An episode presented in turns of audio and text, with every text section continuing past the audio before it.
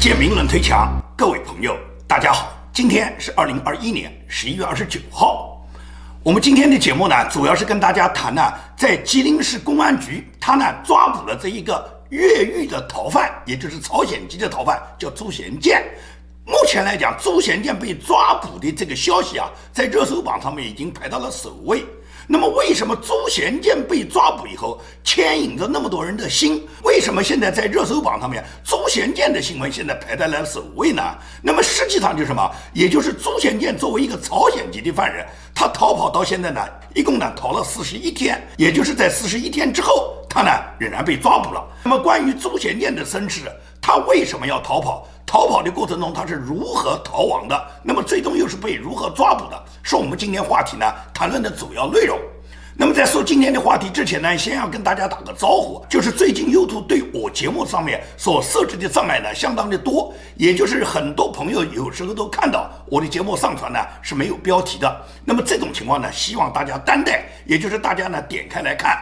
你有兴趣的这个节目呢，你就看下去；没兴趣呢，你再关掉。因为呢，躲避不了他们的审查，否则我这个节目就不能如期发出，请大家原谅。那么我们就说朱显建的问题，就是朱显建一直到前天，他正式被抓捕了。他是被当地就吉林市公安局啊，在一个叫丰满区松花湖黑匣子沟把他抓捕的。抓捕他的时候呢，他是躲在一个涵洞里面。他在这个涵洞里面已经躲了好几天。那么为什么在这个涵洞里面会被抓捕呢？那是当地村民对他的举报，因为他躲在这个涵洞里面，他必然要求生，他就会去偷一点食物嘛。说是是偷了小店的麻花。那么最终呢，一共是有三个人举报他，其中直接举报他。导致他直接被抓捕的呢是那个小店被偷麻花的这个店主，其次还有一个嘛，还有是一个汽车修理铺的修理汽车轮胎、修理汽车配件、帮助这个汽车做维修的一个小的修理铺，那个修理铺的店主也举报了他。除了他们两个，还有一个就是好像是一个小饭店的小饭店里面的不知道是帮工呢，是大厨呢，还是这个小饭店的店主，一共是三个人举报他，分享了七十万的这个奖金。这三个人非常开心，他们拿到这个奖金时候还做了合影。也就是中国出现像这样的人呢，是屡见不鲜的。中国这个社会之所以可恶，就是不断的有人呢，他自己呢丧失自己的良知，去帮助这个政权去为虎作伥。朱贤念当时被抓捕之后，他可以讲叫奄奄一息，他已经没有精力、没有能力反抗了嘛，逃亡了四十多天，也没吃到什么东西。而且抓他的时候呢，警察是对他的腿部呢开了枪，也就是他腿部是中枪的。我们看到网上的视频呢，就是他被从一个船上面抬下来的这个视频呢，看到他的表情是极其痛苦的。那么周先念这个人为什么要逃跑呢？他究竟是个什么背景呢？他实际上是从朝鲜的魔爪下逃出来的一个特种兵，他本人是一个特种兵，他在中国的监狱里面服刑已经快有十年了。他即将刑满，他还有两年就刑满。他自己为什么要在即将还有两年刑满？人家讲刑满就获得自由了。问题他刑满不是获得自由啊，他刑满是要遣返的，是送到朝鲜去的。送到朝鲜，他作为一个脱北者，必死无疑啊。所以说，他最终就是在他刑满前两年，他利用一个机会就逃跑了。他逃跑的这段视频，大家也可以看到，非常的矫健啊，他的身手非常矫健啊。也就是从一个仓库上面，他几下子就翻越了这个仓库，跨过了电网。最终从这个高墙上跳下来，就是身形如燕。他逃跑的过程中非常精彩，也就是没有受过特种兵训练的人，他是做不到这一点的。但是他尽管有那么大的生存能力，他仍然是逃不掉中国现在到处布满监控的共产党的所谓天罗地网，尤其是嘛是共产党大量的群众举报，也就是靠着群众举报，最终他就变成了是插翅难逃嘛。那么也就是因为有人举报他，最终那三个人获得了七十万，而他们在一起得以合影呢，包括派出所那些抓捕他的民警都在领奖金，都在合影呢。那么这些照片之所以被公安官方把它发到网上，发到网上干什么？发到网上就是一种罪恶吧。实际上，公安也是通过这个方法变相的告诉这些人：你们出卖了别人，你们现在领到了奖金，但是你们干了伤天害理的事，有一天你们也会受报应。再一个，也就是中共可以要挟你们的一个方式，也就是你们这些人。你们是出卖别人的话，那么党国现在奖励你是党国什么？因为你举报了这个案子。但是不代表党国将来不会通过这个事情去要挟你，所以说很简单嘛，这些领赏金的人，我觉得将来就是会有报应的。大家有没有想想看，这种事情为什么在共产党的统治下总是一再发生，不断害人的事件，不断去抓捕举报，然后最终帮助中共抓获了这个朝鲜籍的逃犯，他被抓住加刑几年，可能他扛得过去。问题是中共百分之百会把他遣返的。他前往回去是什么结果？你知道吗？他前往回去不是炮决就是犬决啊！所以对于他来讲，他从监狱里面逃出，逃的目的是什么？逃的目的他主要是求生啊！他不愿意回到那个去了以后就有可能死亡的朝鲜啊！你有没有想过，当年中国有很多人都逃港的？中国在中共建政以后有过两次大逃港，两次大逃港加起来都有几十万上百万人啊！那么香港人民当时是怎么对待大陆逃港的人呢？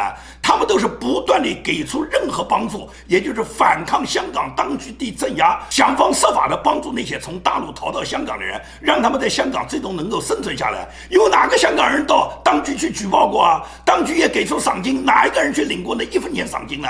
这是香港人当年对待受苦受难的大陆人。那么今天我们对待人家受苦受难的朝鲜人，我们不应该给人家帮助吗？你即使帮助不了别人，你不能害别人哇！回想起八九六四时候。八九六四，中共是发了通缉令的，无论是北京还是全国各省的各个大的省会城市，包括我们南京、上海、杭州、合肥、湖北、武汉、四川、成都，通通都有当地公安局发布了通缉令，抓捕当地的主要的学生和在六四里面参与这场运动的这个当地市民的主要人员。那么你看到有大量的人员都逃往海外了，也就是黄雀行动从中国一共是抢救了几百个人啊！这大量的学者学生他们在逃亡的过程中，你觉得就没人认出他们来吗？就没人想去领这个奖金吗？你看看有几个是出卖学生的？没有人去出卖学生，都是什么？都是因为那些去保护学生、保护这些学者、掩护他们出逃，最终什么？最终被共产党牵连，共产党抓捕，共产党去对他们进行秋后算账的。只有这些为了义气、为了正义、为了自己的良知，他们就保护学生、保护学者的。你看过今天的社会，为什么三十年后中国社会就发展到这个程度呢？为什么会有这几个人为了领那几十万的奖金就出卖自己的良知呢？逃亡四十一天的过程中，朱贤建的赏金是不断的增加的。一开始是五万，后来是十万，最终增加到了七十万。因为一开始都传说他已经逃到了外蒙古了。他如果真的逃到外蒙古了，很可能就什么，很可能会得到人道对待的，很可能他本人最终就脱离苦海了。只是呢，他没有这个能力，从这个吉林这个地方呢，就能够逃到外蒙古这么远的地方。而在这个过程中，中共是布下了天罗地网啊！由于这个赏金的刺激，不断有人举报啊。其中当地吉林有一个男的，因为跟这个朱贤建长得很像，被人家举报三天就抓了五次啊。因为他回来就有人举报，举报了就有派出所来抓，这个派出所抓过，那个派出所抓，也就是三天他就被抓了五次。原因是什么？他跟这个周贤建长得实在是太像了。而别人为什么举报他呢？想领个赏金嘛，也就是共产党用赏金的方式就去刺激的那些丧失良知的人。为什么中国有那么多丧失良知的人呢？朱贤建被抓，主要什么？是由于他姐姐首先是脱北，也就是他姐姐是脱北逃亡了，逃到中国来了。在朝鲜，所有逃出朝鲜境内的都称为脱北，无论他是跑到南朝鲜，还是跑到中国大陆，也就是朝鲜的陆地只可能跟南韩、跟中国大陆接壤。而南韩那边呢，他基本上逃脱的这个可能性非常小，因为三八线那一块是严密封锁，导致什么？导致根本没有人能够轻易的越过三八线逃到南韩去。这也就是为什么我们看到朝鲜大量的人都是逃往中国。而很少有逃难南韩成功的，是因为三八线这个短暂的，他们这个封锁线啊，这个里面呢，就是朝鲜军队他布防的太严密，你根本没有人有可能接近三八线，因为它是完全的军事重地嘛，有大量的重兵把守，所以说呢，从北韩来讲，逃到南韩，逃过三八线呢是非常难的。但是从松花江畔，就是吉林这一块，整个北韩和中国交界呢，它这个交界的边境线漫长。而且呢，有很多是河流。那么这个河流里面，尤其是水性比较好的人，通过这个河流呢，他往往就可以逮到一个机会呢，就逃到中国来了。这种情况呢是非常多的。而且大家知道，朝鲜它地处的纬度也很高，到了冬天时候是大雪封山，在雪夜的这个掩护下，有很多人呢，最终是可以通过这个大雪封山的这个条件，这个恶劣的自然环境、自然条件情况下，他们往往冒着风雪可以跑到中国来。这种情况都有过。所以说。朱贤建他因为是他姐姐脱北以后呢，他本人当时还是特种兵，但是呢就受到牵连嘛。朝鲜有连坐制度嘛，他虽然还是特种兵，因为连坐制度就把他呢抓捕送到劳改营。他的劳改营就是去挖煤嘛。然后他在劳改营挖煤挖了几年以后，他实在是忍受不了这个苦难，而且劳改营是无休无止。很可能劳改营这边煤还没挖完，那么好拉去就枪毙了。所以在这种情况下，由于他自己有特种兵的能力和素质，最终呢，他就有一天呢就脱北成功，跑到中国来了。当然了，他在中国是有抢劫、有犯罪的，这个是肯定的。那么，由于他有抢劫犯罪呢，他在中国被当地的法院就判了十几年刑。他判这个十几年刑，他本人已经坐了快有十年了。在这个期间，因为在监狱里面表现良好，还两次受到过减刑。所以说到他逃脱的时候，跟他总的刑期结束、刑满只有两年不到的时间了。这两年不到的时间，对于普通犯人来讲，多年熬下来，尤其熬了十几年的长刑，大家都是盼着很快就获得自由了，很少有在自己刑期还剩百分之十左右的时候会逃跑的。但是为什么他要跑呢？因为他知道刑期满了就要送回北韩，送到北韩不是炮决就是卷决啊。那金正恩连他姑父张承泽都是犬决，都是炮决的。你觉得这个朱先绢他的这个待遇能比张承泽更高吗？张承泽都可以炮决犬决，你朱先绢被炮决犬决的可能性是非常大的哇。所以说他恐惧，他一旦刑满就会被遣送回朝鲜，因此他时时刻刻都在考虑到有什么机会，他就可以什么从监狱里面逃脱。逃脱很可能不仅仅是他逃掉暂时的这个牢狱对他的惩罚，最关键什么？他能够求生，能够活命，他不至于被送。送回朝鲜，然后最终遭到犬绝嘛？这种案例是非常非常多的。曾经有一个朝鲜的舞蹈家，他偷渡到中国，然后嫁给了当地这个吉林那边的农民，帮助这个吉林的农户生了两个儿子，一家人安居乐业，种着田，过着快快乐乐的日子。但是马上就被别的村民举报嘛，举报以后，也就是最终这个女舞蹈家被遣送回朝鲜。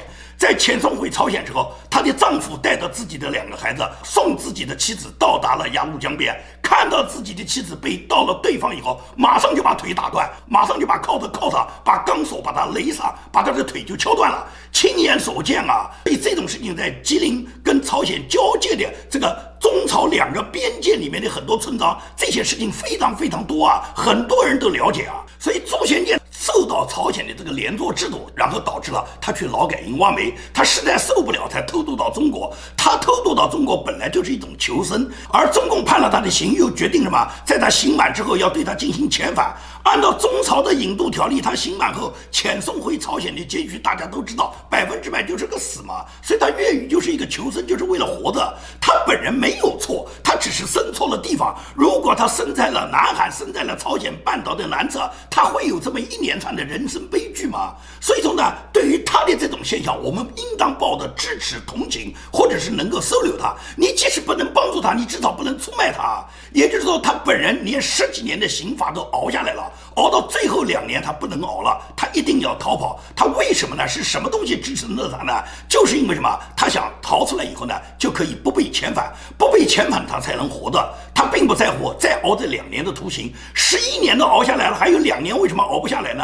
就是因为什么？在这个过程中，他找到一个机会，他一旦跑了以后，很可能什么？他可以不被遣返，这是他最主要的目的。驱逐回朝鲜，百分之百是死路一条嘛。这也就是为什么他冒死越狱的原因，也就是他偷越的这个边境呢，恰好是个中朝边境。如果他偷越的边境是美墨边境，是从墨西哥到美国，他不但是不会受到所有的这个侮辱，所有的打击，所有的受伤，而且说不准拜登还要发四十五万美元呢。这就是什么？中美之间的巨大差别。也就是中国是一个缺乏人性的国家，中国的政府就是一个残暴的政府，他们对本国人民都是这么残暴。朝鲜逃过来这些人，中共更是把他们当做逃犯，要么判刑，要么抓捕，要么遣返。也就是中国政府就是一个没有人性的政府，这个大家都很清楚。所以说，朱贤建今天被抓，作为我们来讲是感觉到相当的痛心的。也就是这么一个朝鲜人，这么一个无辜的人，一个可怜的人，为什么有那么多人去害他？尤其是那三个领着七十万赏金的人，我相信这些人是不得好死。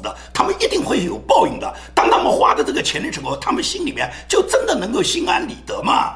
所以说，朱先建的事情在网络上面呢，就是受到热炒，大家呢都非常关心。那么从网络上面一片的都什么？一片的都是支持、理解和同情他的声音。那么有个别的五毛或者那些去嘲笑、讽刺朱先建的人，这种帖子发出去以后，他底下的留言都是把这个博主骂得狗血喷头。我觉得这是最起码的正义，也就是至少在中国民间，大家都分得清什么叫是非，什么叫好歹。那么昨天除了朱先念的那个大师之外呢，我们还看到另外一张照片。这个照片呢，就是说中国很自由，尤其什么？尤其是外交部可以证明中国很自由。天安门门口拉横幅都可以。天安门那个横幅拉的什么？天安门那个横幅发表的意见是恳请习近平连任，也就是这条横幅居然在警戒森严的天安门广场可以随意的拉出来，可以随意的拍照，可以在网上传播，而且从来都不会删帖。你觉得要拉一条横幅请求习近平连任是可以的？如果有人拉一条横幅，说是要求习近平你到期下台，你完成任期以后就应该按照共产党党的组织制度做满两届任期，你就应该下台。有人去拉个这个横幅，你看你这个横幅在天安门广场能不能拉出来？你拉出来，你去不去派出所？你拉出来会不会是寻衅滋事？而现在要求习近平连任的这个横幅呢，他就可以公然的打出来。谁叫他打的？谁允许他打的？你觉得这是民间自发的吗？没有中共背后的这个黑手在里面去操作吗？也就是要求习近平连任，就变成是广大老百姓心里面的呼声。这就是中共他为了给习近平二十大连任，给习近平终身制去创造一种舆论环境，创造一个舆论条件。我觉得中宣部光拉一条横幅是不够的啊，中宣部应该组织一个什么？组织一个妓女请愿团，跟当年袁世凯称帝时候一样。至少什么？至少天津市政府可以先做，也就是天津的李鸿忠，他早就可以这么干了嘛。他在习近平最初担任中共最高领导人时候，他还在湖北任省委书记时候，就讲到忠诚不绝对就绝对不忠诚嘛。现在彭丽媛又给天津一个居利亚的语言学院回信，然后他又组织全天津学习彭丽媛回信的精神。我不懂彭丽媛回一封信里面究竟有什么样的伟大精神。那么天津既然你连彭丽媛这个回信都有伟大精神都要学习，那天津为什么不拉几个条幅？为什么不组织几个妓女请愿团？也就是妓女们坚决要求习近平连任，这就跟当年袁世凯一样嘛。当年劝袁世凯劝进之前，也就是有很多地方都成立了叫筹安会。筹安会成立了以后，就召集了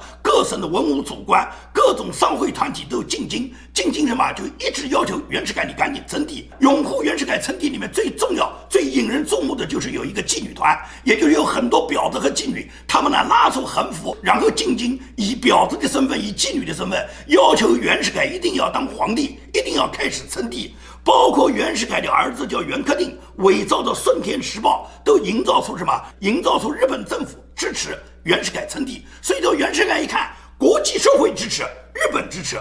国内各省的都督、各省的文武百官全部支持，连妓女都到北京来，不断的呼吁一定要我称帝啊！所以说袁世凯他最终就当了八十三天皇帝，也就是八十三天皇帝梦做完了以后，袁世凯就一命呜呼了。那么现在你北京天安门广场拉一条横幅，要求习近平连任，我觉得不够的。中宣部绝对应该组织所有的妓女到北京去请愿，要求习近平连任，也就是妓女团的请愿，比谁都有亮点，比谁都能代表婊子的心声，因为婊。子拥护习近平这个政府，他就可以心安理得的习近平去连任了。这个横幅在天安门广场出现，绝不是偶然，它一定是背后有人故意做这个动作，然后测试嘛，测试各方的反应，也就是习近平力图要通过民间来塑造他习近平他的这个连任是人民的呼声，是人民的意愿。我习近平并不想连任，并不想终身制，是人民一定要求我连任，是我为人民服务，人民一定要拉着我不让我走，不让我退休，要求我为人民服务啊！所以习近平是勉为其难。他就是为了这个目的吗？这为什么叫东升西降啊？习近平认为现在东升西降，习近平的这个威望极高，他已经控制着人类命运共同体。为完成人类命运共同体，他现在什么东升西降？东升西降呢，就是习近平他认为呢，已经到了这个程度了。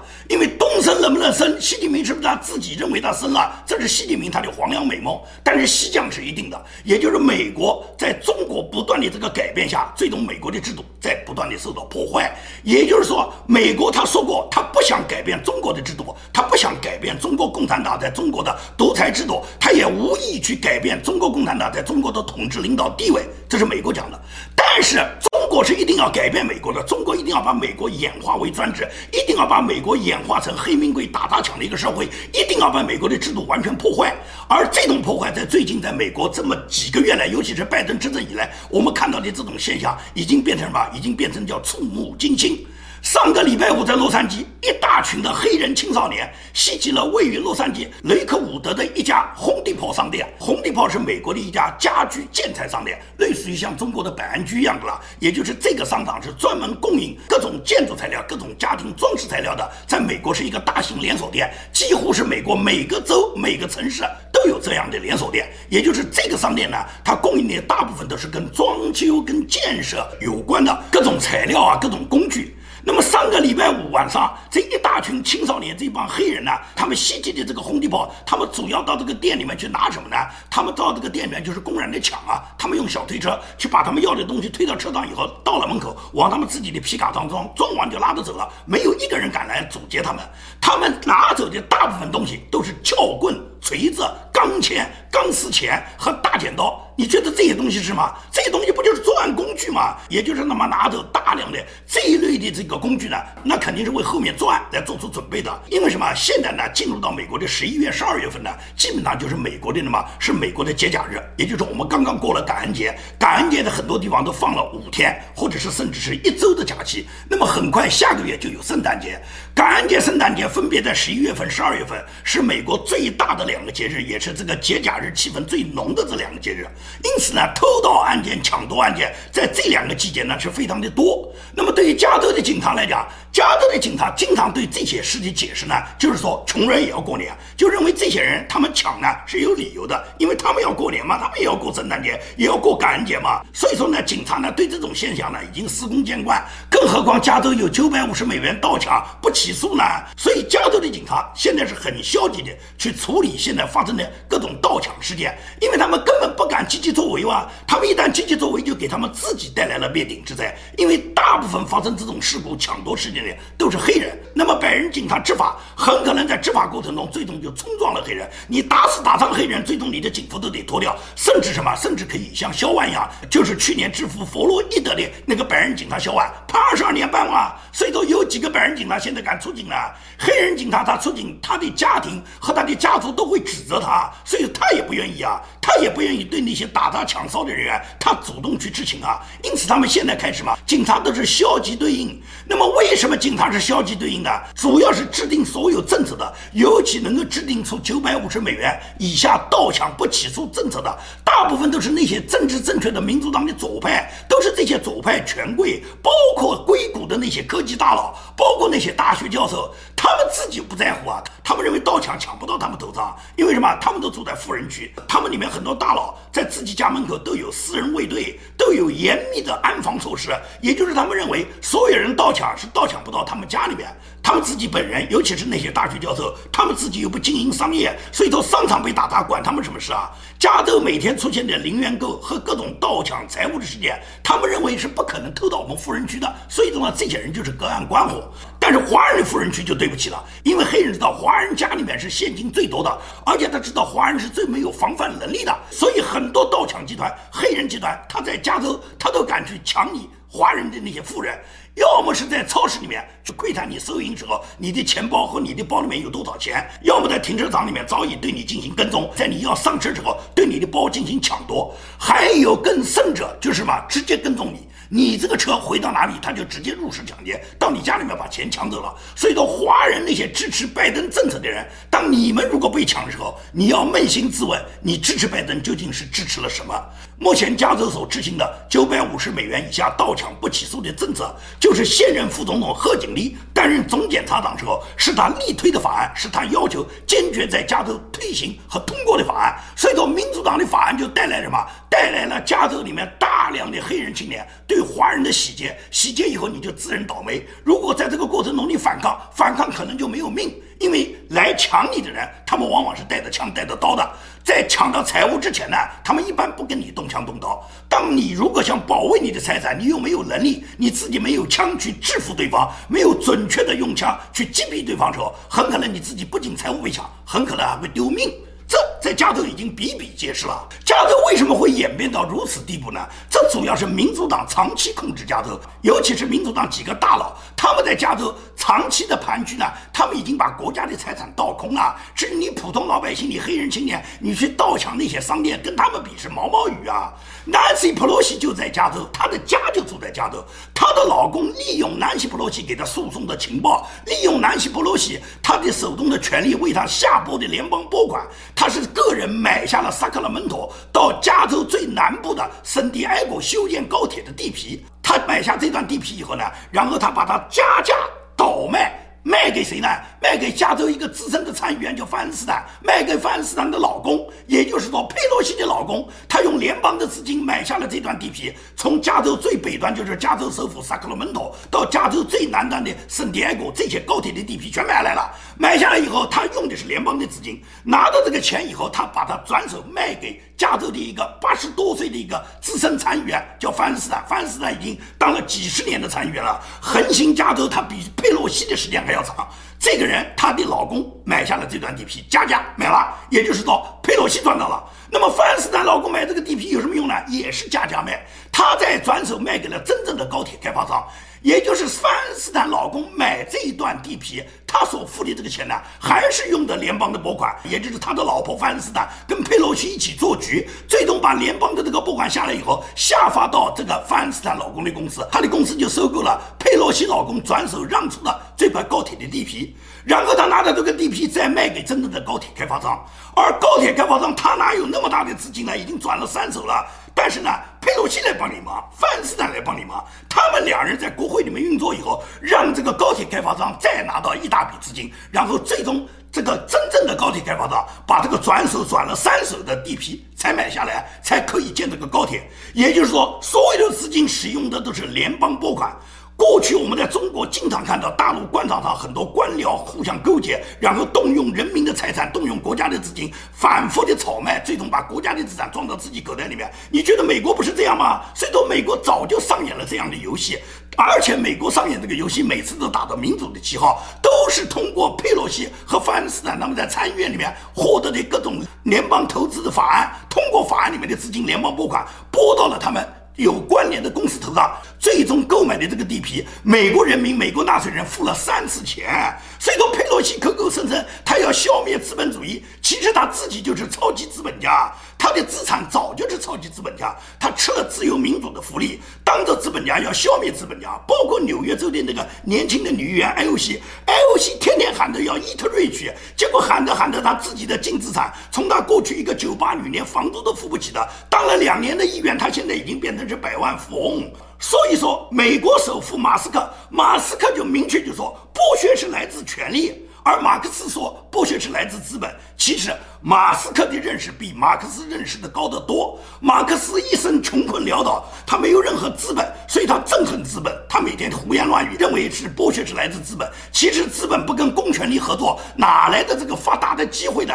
而资本一旦跟公权力结合，最终就什么？剥削就来自于权力，也就是所有像佩洛西、像范斯坦这种人，当他们拥有公权力之后，跟他们的资本结合以后，他们就产生了严重的剥削，剥削。也就是剥削美国的纳税人，剥削普通的美国人民嘛，这就是美国的制度被损坏。所以说，习近平现在为什么要全国劝进，能拥戴他终身制，就是因为他看到东升西降。东升是他自己做梦的升，升到哪里我们并不清楚。但是西降这是无可置疑的。美国现在它的制度受到破坏，美国现在在往下落，这是我们大家都看得见的事实，你是否认不了的。这也是为什么美国现在临近圣诞节了，全国到处都爆发黑人经常的打砸抢烧，而这种打砸抢烧，当地的警方是很难以作为的。当地警方都是敷衍了事，很难以抓捕真正的肇事者，也就是放纵的罪犯。而放纵罪犯的结果，就是美国他现在的制度和他的民主制度在不断的受到伤害。好，今天的节目就跟大家做到这里，谢谢大家。